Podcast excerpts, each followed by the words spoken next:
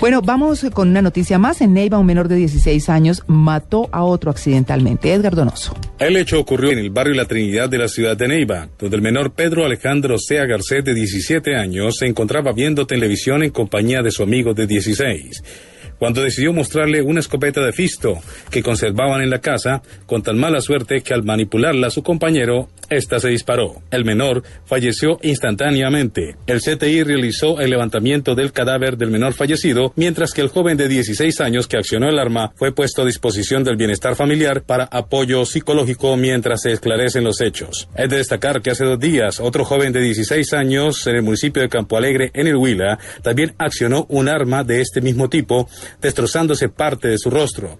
Las autoridades recordaron a la ciudadanía cuidar y no permitir la manipulación de las armas a sus hijos. En Neiva, Edgar Donoso, Blue Radio.